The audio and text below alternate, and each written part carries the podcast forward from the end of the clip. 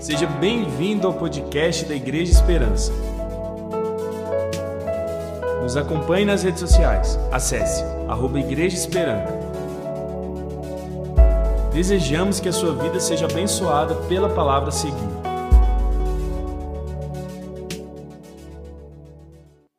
Eu quero convidar você a abrir a sua Bíblia, por favor. Abra a sua Bíblia no livro de Números, lá no início do Antigo Testamento o capítulo é o 13, Números 13. Enquanto você procura, eu quero lembrá-los e destacar: nós estamos vivendo dias de grandes desafios, nós estamos vivendo dias de grandes problemas. Por favor, me escute. Você que me acompanha nessa transmissão, eu quero pedir permissão para vocês que estão aqui presencialmente, para a gente poder interagir com eles também. Você que está me acompanhando nessa transmissão, Permita-me interagir com aqueles que estão aqui presentes também. É um novo jeito de ser igreja, estamos ainda aprendendo a ser igreja. Uma coisa é nós transmitir a nossa celebração, outra coisa totalmente diferente é nós termos uma celebração online. Nós ainda vamos aprender, estamos começando, ainda somos novos no assunto, mas eu creio que juntos nós poderemos ser melhores e sairmos maiores de tudo isso que nós estamos vivendo. Ei, as informações que nós recebemos, escute, as informações que nós recebemos, elas passam por prismas, elas passam por influências, sejam elas ideológica, política, seja ela cultural, seja ela financeiro, mas, sobretudo, precisamos estar atentos, porque elas passam por uma influência espiritual. Precisamos, mais do que nunca, nesses dias de morte, de uma espiritualidade viva. Você pode dizer comigo? Espiritualidade viva. Você que me acompanha nessa transmissão, coloca aí no chat espiritualidade viva. Mais do que nunca nesses dias, precisamos de uma espiritualidade viva. Mais do que nunca, precisamos nos levantar como igreja diante de tudo isso que estamos passando. Nossa cidade de Aparecida, entramos na fase laranja. Algumas cidades que estão na fase vermelha, tenho amigos em São Paulo que a cidade deles estão na fase roxa. Temos acompanhado nas notícias informações que nos chegam através dos grupos do Zap. Pessoas que estão passando por crises. Crises. Agora recente eu soube de um caso de uma pessoa que na mesma semana perdeu o pai, perdeu a mãe, perdeu o irmão.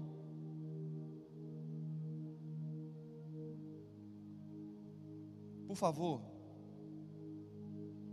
precisamos avaliar e nos analisar diante da situação que nós vivemos. Se nós tivéssemos como colocar, seguindo essa ideia que estabeleceram das cores para definir as fases de cada cidade, se tivéssemos como medir ou aferir a sua espiritualidade, qual seria a cor ou qual seria o resultado da sua espiritualidade hoje, agora? Precisamos desesperadamente, precisamos desesperadamente de discernimento espiritual, porque a nossa luta, a nossa guerra não é contra um vírus, o vírus está sendo usado numa batalha espiritual. Precisamos, como igreja, estarmos atentos àquilo que vai além do que os nossos olhos naturais conseguem enxergar, os nossos ouvidos conseguem ouvir aquilo que chega-nos através das informações. Existe uma guerra travada e, como igreja, precisamos nos posicionar e lutar por uma espiritualidade viva. Números capítulo 13, versos 30 ao 33 diz assim: Aí o povo começou a reclamar contra Moisés, mas Caleb os fez calar e disse: Vamos atacar agora e conquistar a terra deles. Nós somos fortes e vamos conseguir isso. Porém, os outros que tinham ido com ele disseram: Não, não podemos atacar aquela gente, pois é mais forte do que nós. Verso 32: Assim, estou lendo na NTLH, assim espalharam notícias falsas, diga comigo, notícias falsas. Coloca aí no chat aí, notícias falsas. Espalharam notícias falsas entre os israelitas a respeito da terra que haviam espionado. Eles disseram: aquela terra não produz o suficiente nem para alimentar os seus moradores, e os homens que vimos lá são muito altos. Verso 33. Também vimos ali os ali gigantes, os descendentes de Anak. Perto deles, nós nos sentíamos tão pequenos como gafanhotos, e para eles também parecíamos gafanhotos. Deixa eu te contar um pouco da história do que está acontecendo. Esse texto narra o momento em que Moisés envia doze espias para olhar a terra que Deus havia prometido lhes dar. Dez retornam com uma análise, com um relatório totalmente pessimista, negativo. É este cenário que se encontra essa história. Sempre os pessimistas serão maioria os negativos sempre serão maioria. Por quê? Porque isso é uma marca da carnalidade. Dois se destacaram, porque eles não mediram aquilo que eles viram a partir de olhos naturais. Uma espiritualidade viva nos faz enxergar além do que o mundo vê. Uma espiritualidade viva nos transporta para uma realidade que vai além do que nós conseguimos sentir e tocar.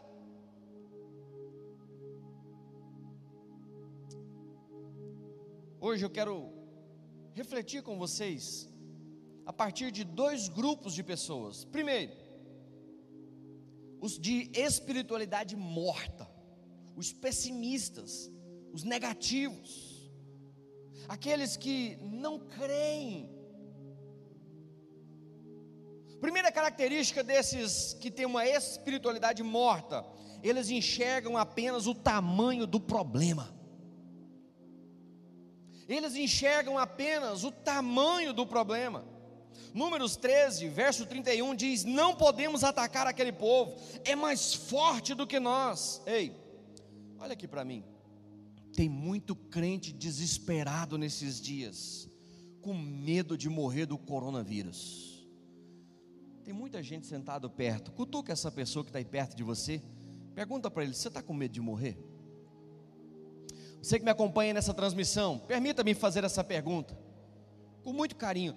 Você está com medo de morrer? Para nós cristãos, a morte deveria ser a última coisa, se é que haveria uma última, a provocar medo em nós. Deveria. Para nós cristãos, a morte deveria ser aquilo que nós mais falássemos de maneira comum normal, porque entendemos que a nossa vida não é definida a partir do plano da terra, da nossa experiência terrena. Entendemos que a nossa vida não se resume a esse espaço de tempo que aqui percorremos, pelo contrário, Paulo ousou dizer que para ele a morte lhe seria lucro. Você que me acompanha nessa transmissão, a morte para você seria lucro? Tem muita gente que diz: É, pastor, mas sabe por quê? Porque a vida dele não está prestando. Então ele está desejando a morte. Mas para a maioria, estão com medo desesperado a despeito daquilo que está à nossa frente, à nossa volta. Aqueles que estão aterrorizados com as notícias da terceira onda, da quarta onda, os lockdowns. Aquele que for agora recém-declarado, ex-corrupto, e há um movimento, especialmente da parte dos cristãos, com medo, e se ele voltar? Ei, com muito carinho, com muito respeito, escute-me. Nós não podemos viver numa bolha gospel, fazendo de conta de que aquilo que está acontecendo não está acontecendo. Não. Não podemos nos portar nesse tempo como se aquilo que está acontecendo na nossa cidade não nos diz respeito.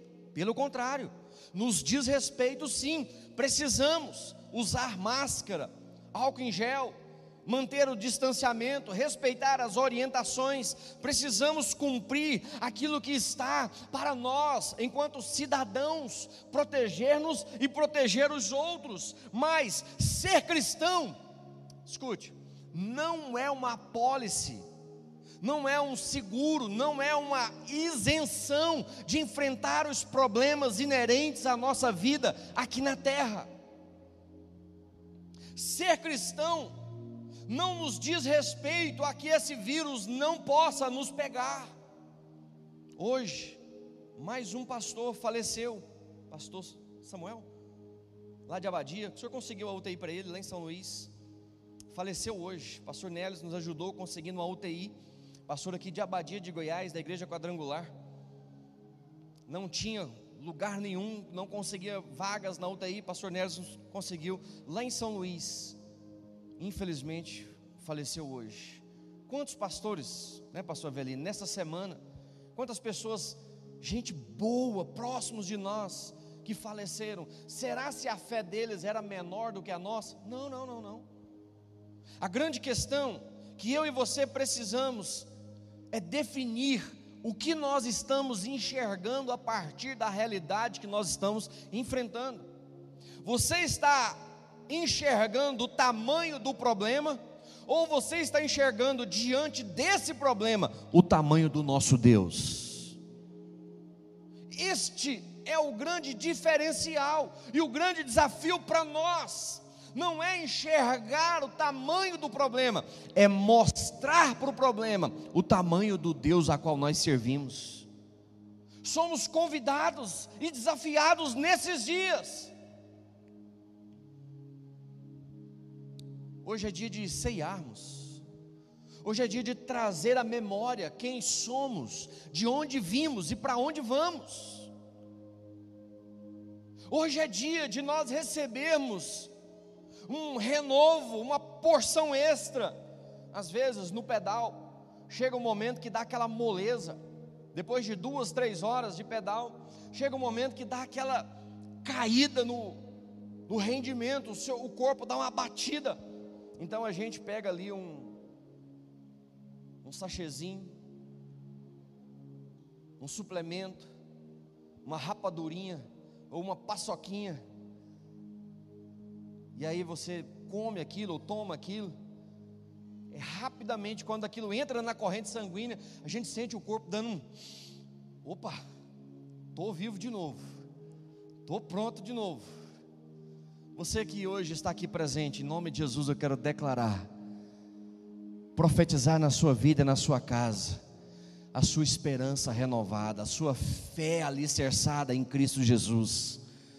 Você que me acompanha nessa transmissão, eu quero profetizar que você e sua casa vão experimentar algo sobrenatural. Depois, por favor, compartilhe os testemunhos de milagres que vão acontecer na sua casa hoje, nesta semana, semana de milagres em nome de Jesus. Segunda característica daqueles que têm uma espiritualidade morta, eles espalham o negativismo.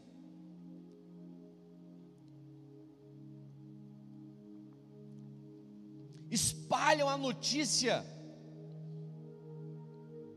rápido demais. Em tempos de fake news, precisamos redobrar a nossa atenção de quem nós estamos sendo porta-vozes, a quem nós estamos emprestando a nossa boca e as nossas redes sociais.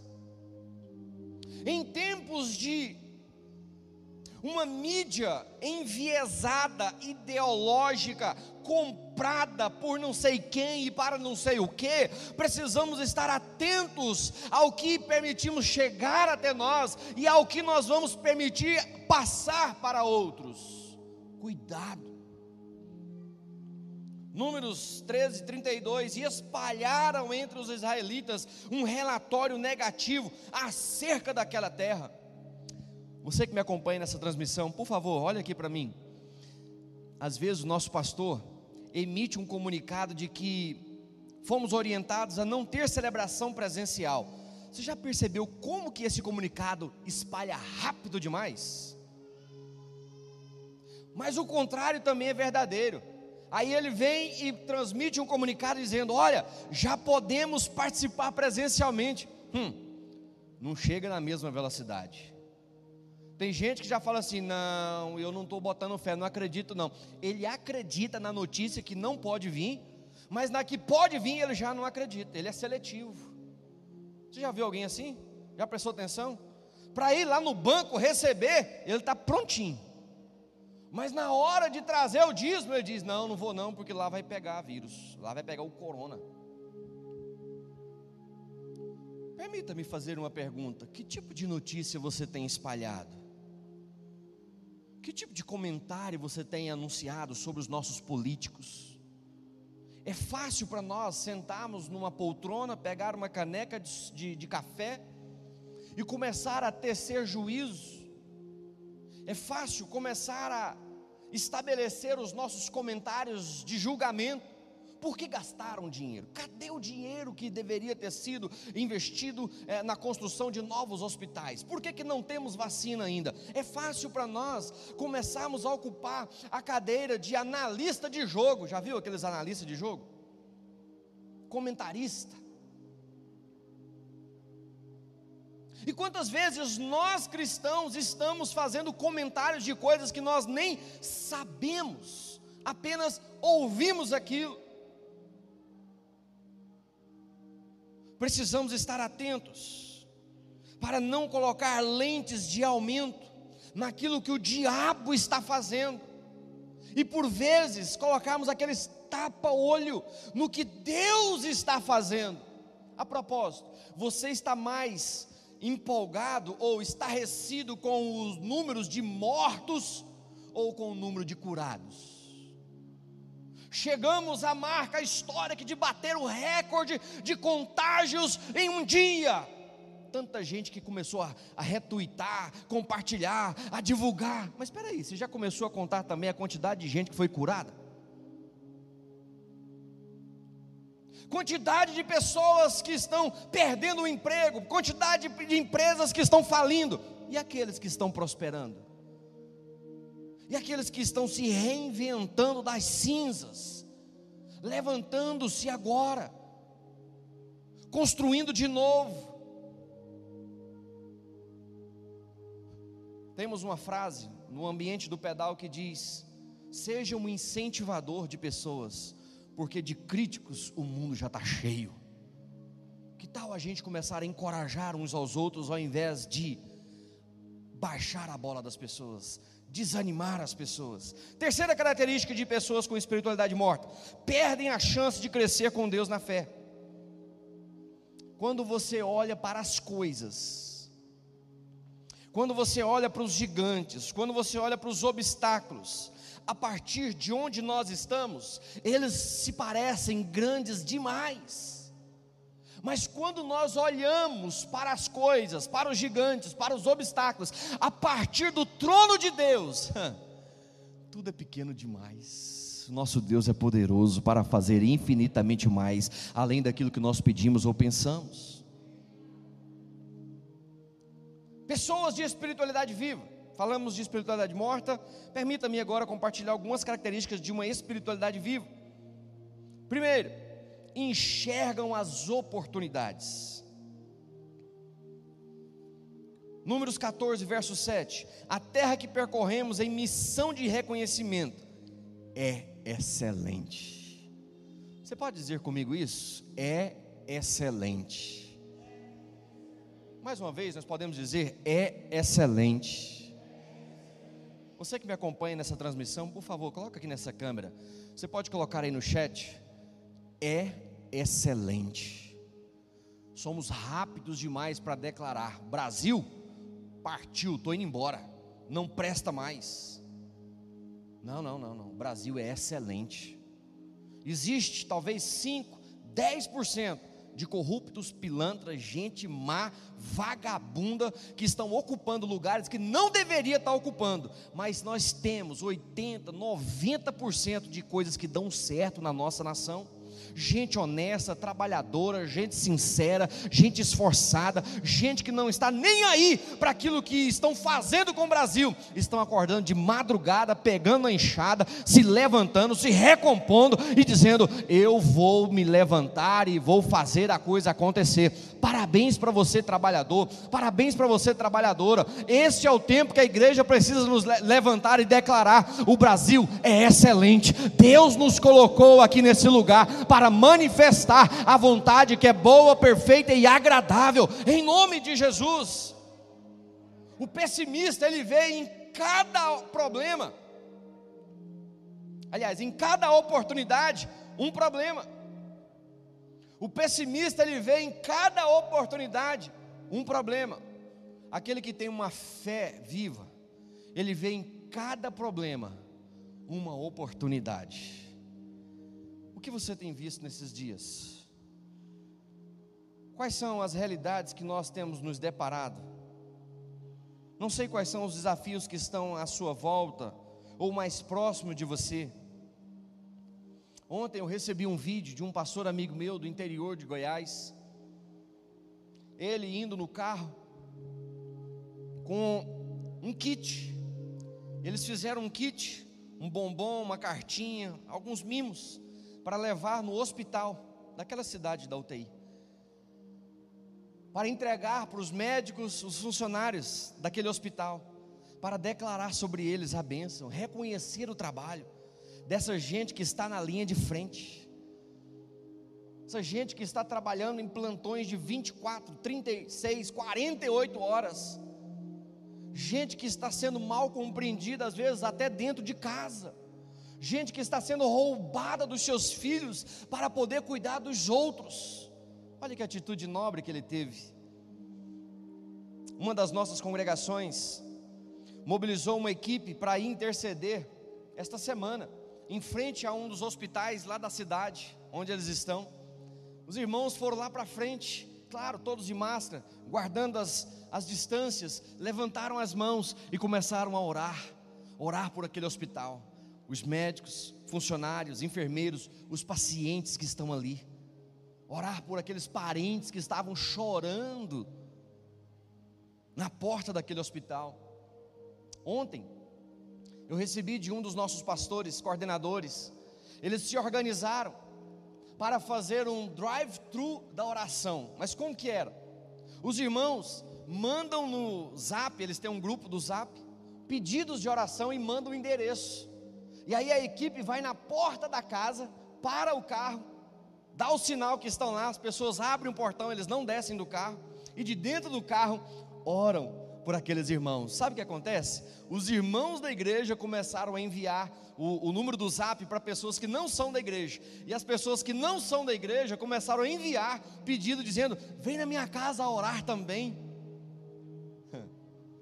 Enquanto a gente fica bravo se pode fazer celebração presencial, se não pode, abre ou fecha, o Estado não tem direito, a justiça está sendo rasgada. Enquanto a gente está discutindo, tem gente trabalhando, tem gente arrumando uma forma de fazer com que o Senhor seja exaltado e glorificado, enquanto a gente fica sentado com o controle na mão, dizendo: não pode fazer isso, é, é, é o fim dos tempos, Jesus está voltando. Está voltando ainda não, querido. É tempo que nós chegamos. Jesus não está voltando, é nós que estamos chegando. E é nosso tempo de trabalhar e anunciar o Evangelho, manifestar a graça, o amor, aqueles que estão enlutados, chorando, aqueles que estão desesperados, não têm esperança. Nós somos os porta-vozes da esperança nesse tempo de medo, de pavor e de não sabe o que fazer mais. Precisamos olhar nesse tempo de problemas, as oportunidades. Alguns dois anos atrás, talvez um pouquinho mais, dois anos e meio, eu lembro que eu postei para algumas pessoas uma imagem, e naquela imagem eu dizia: ainda não é verdade, mas quem sabe um dia. Cinco celebrações no domingo, de uma igreja, de um amigo meu, de um outro estado. E eu coloquei lá. E eu lembro que alguns me criticaram. Eu nunca imaginávamos que faríamos cinco ceia em dias até alternados. E quem teve essa ideia foi o nosso pai, nosso pastor. Foi eu não. Sexta-feira, nossos jovens 18, 29 jovens casados. Hoje, domingo, três horários. Terça-feira, que era a nossa programação, né? Foi mudada agora por causa do escalonamento. Olha como Deus está nos esticando como igreja multiplicando a nossa equipe pastoral, os nossos ministros, os nossos líderes. Ei, pare de enxergar os problemas e vejam as oportunidades que Deus está dando para mim, para você, de sermos igreja e manifestar a igreja através daquilo que está à nossa frente, nas nossas condições. Nesta semana recebemos uma oferta exponencial, extravagante de 17 toneladas. Uau! Você pode aplaudir a Deus por isso, irmãos? A nossa, nós estamos sendo conhecidos e reconhecidos no mundo por ser os responsáveis pela transmissão do vírus. Já foi falado isso agora essa semana pelo nosso ilustre ex-presidente, que a igreja é a responsável pela proliferação, a multiplicação e até a mutação. Misericórdia nós estamos sendo reconhecidos como aqueles irresponsáveis que estão causando as aglomerações. Ok, se eles querem ter essa impressão, nossa, é direito deles. Que tal nós manifestarmos como sendo aqueles que mais doam cesta básica? Mais façam visita para os órfãos, as viúvas, mais cuidam daqueles que estão enlutados. Que tal nós sermos aqueles que colocam a cara a tapa dizendo: "Não, onde vocês políticos não podem ir, nós vamos, estamos aqui para servir, lavar os pés e manifestar a cura, o milagre, a oração, a compaixão, dando e doando-se para aqueles que não podem nesses dias. Que tal nós transformarmos os problemas na maior motivação de ser igreja? Acabamos de completar 12 anos de igreja. Eu creio que há pessoas aqui que nesses 12 anos não faltou um culto, ou se faltou, foram pouquíssimos. Está na hora agora da gente praticar aquilo que nós aprendemos ao longo desses 12 anos. Chega o um momento que Jesus reúne os seus discípulos e diz: Vamos fechar os livros agora agora vocês vão e vão praticar o que eu lhes ensinei. Está na hora agora de nós nos levantarmos, sairmos pelas portas e anunciar aonde quer que fomos enviados que Jesus continua salvando, Jesus continua transformando, que Jesus é o Rei, Jesus é o Senhor, os céus, a glória é dele e ele manifesta nesses dias em nome de Jesus. Você pode aplaudir o Senhor? Meu Deus. Certa feita prenderam Paulo. O imperador esconde Paulo dentro da sua casa. Os irmãos ficaram desesperados, dizendo: acabou o nosso apóstolo, acabou o nosso pastor, o grande missionário, agora acabou, não tem mais jeito. César colocou ele escondido, prendeu. Escute, cenas do próximo capítulo. Próxima carta que Paulo escreve, ele diz: Os irmãos da casa de César os cumprimentam.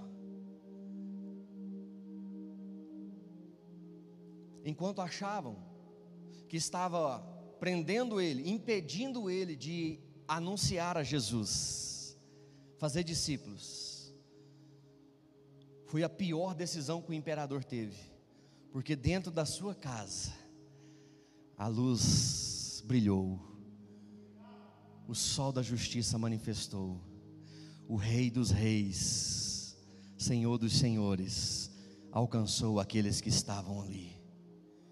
Com muito carinho, eu quero profetizar e declarar na sua vida: ei, nós somos problema para esse mundo.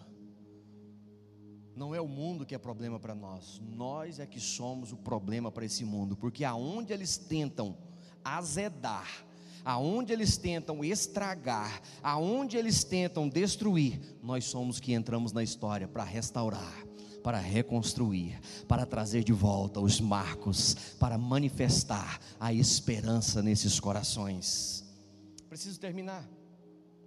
Segunda característica daqueles que têm uma espiritualidade viva, colocam a fé para guiar a situação. Talvez um dos grandes desafios para nós nesses dias seja o medo. Paulo diz em 2 Timóteo capítulo 1, verso 7, pois Deus não nos deu espírito de medo, mas de poder, de amor e de, de equilíbrio. Sempre que nós vamos sair para pedalar, a gente reúne o grupo, e na maioria das vezes, boa parte não são crentes. O que, que a gente faz? A gente ora, a gente faz um momento de oração. Devido à situação que nós estamos vivendo ontem, conversando com o pastor Avelino e outros, nós decidimos, ao invés de fazermos um grupo grande, resolvemos multiplicar.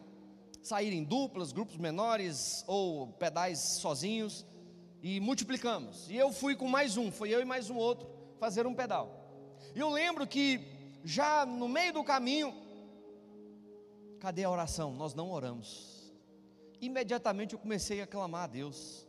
Eu senti uma presença tão especial. Eu comecei a interceder pelo meu companheiro, profetizar na vida dele, mas eu também orei por aqueles que estavam pedalando nos mais diversos lugares, clamando a Deus para guardá-los, protegê-los, livrá-los da morte, de acidente, abençoando a família. Que tal nós sermos aqueles que oram uns pelos outros? Tal nessa semana você surpreender alguém orando por ele? Quem sabe você pode surpreender alguém mandando, ao invés de notícias do corona, quem sabe você começar a mandar notícias direto dos céus para o coração dessas pessoas. Terceiro e último, Pessoas de espiritualidade viva declaram total dependência em Deus. Números 14, verso 19: A proteção deles se foi, mas o Senhor está conosco, não tenham medo deles. Josué e Caleb se levantam no meio daquela crise, no meio daquela perseguição, no meio de todo aquele cenário negativo, e chamam-os, não para desconsiderar o que eles viram, mas para reconsiderar ressignificar o que viram a partir das promessas do Senhor para a vida deles. Eu quero terminar as minhas palavras encorajando você nesses dias, não a desconsiderar as informações, mas a reconsiderar, ressignificar.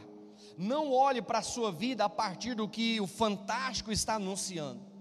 Não olhe para a sua vida a partir daquilo que os jornais estão declarando os profetas do caos estão gritando.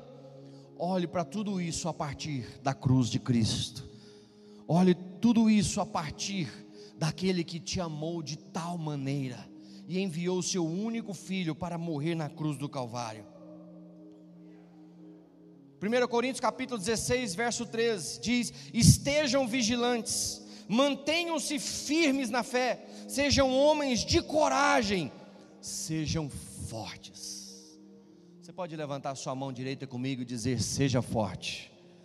Você pode, com a sua mão direita levantada, estender para alguém. Estender para alguém. Você que está aí me acompanhando nessa transmissão, tem alguém com você? Estenda para ele, estenda para ela. Diga em nome de Jesus: Seja forte.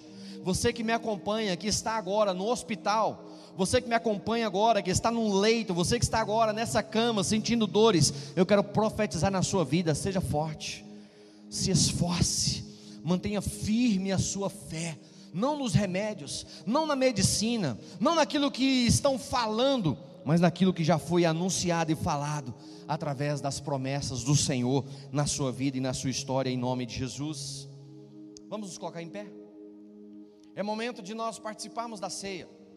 Você que me acompanha nessa transmissão, prepare agora, pegue o seu pão, pegue o seu suco. Pastor Jefferson, juntamente com a equipe, já vai organizar aqui os nossos irmãos. Eu creio que vai ser um momento muito especial para todos nós. Eu quero profetizar na sua vida uma renovação. Renovação do seu entendimento, renovação das suas forças. Em nome de Jesus. Hoje é momento de nós trazermos à memória a aliança que nós temos com Deus e a aliança que Deus tem conosco. Nós não somos, escute isso, cristãos, porque somos bons. Somos cristãos porque Ele nos alcançou e nos resgatou. Hoje nós podemos trazer a memória e olhando para essas cruzes que aqui nós temos, dizer obrigado, Senhor, por ter nos alcançado. Podemos orar? Feche seus olhos. Você pode agradecer ao Senhor enquanto a música vai ser cantada os elementos aqui preparados. Eu quero convidar você a trazer a sua memória agora diante de Deus. Se você pode fechar os seus olhos, faça isso.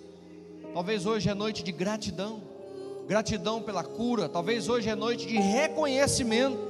Você que me acompanha, hoje é noite de você reconhecer Jesus como Senhor e Salvador da sua vida.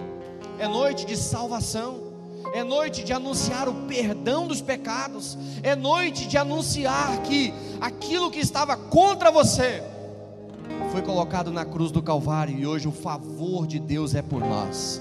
Deus, eu quero celebrar nesse momento e declarar sobre cada um dos teus filhos, nesse momento, em nome de Jesus. Assim nós oramos, agradecidos fazemos, para a glória do Senhor.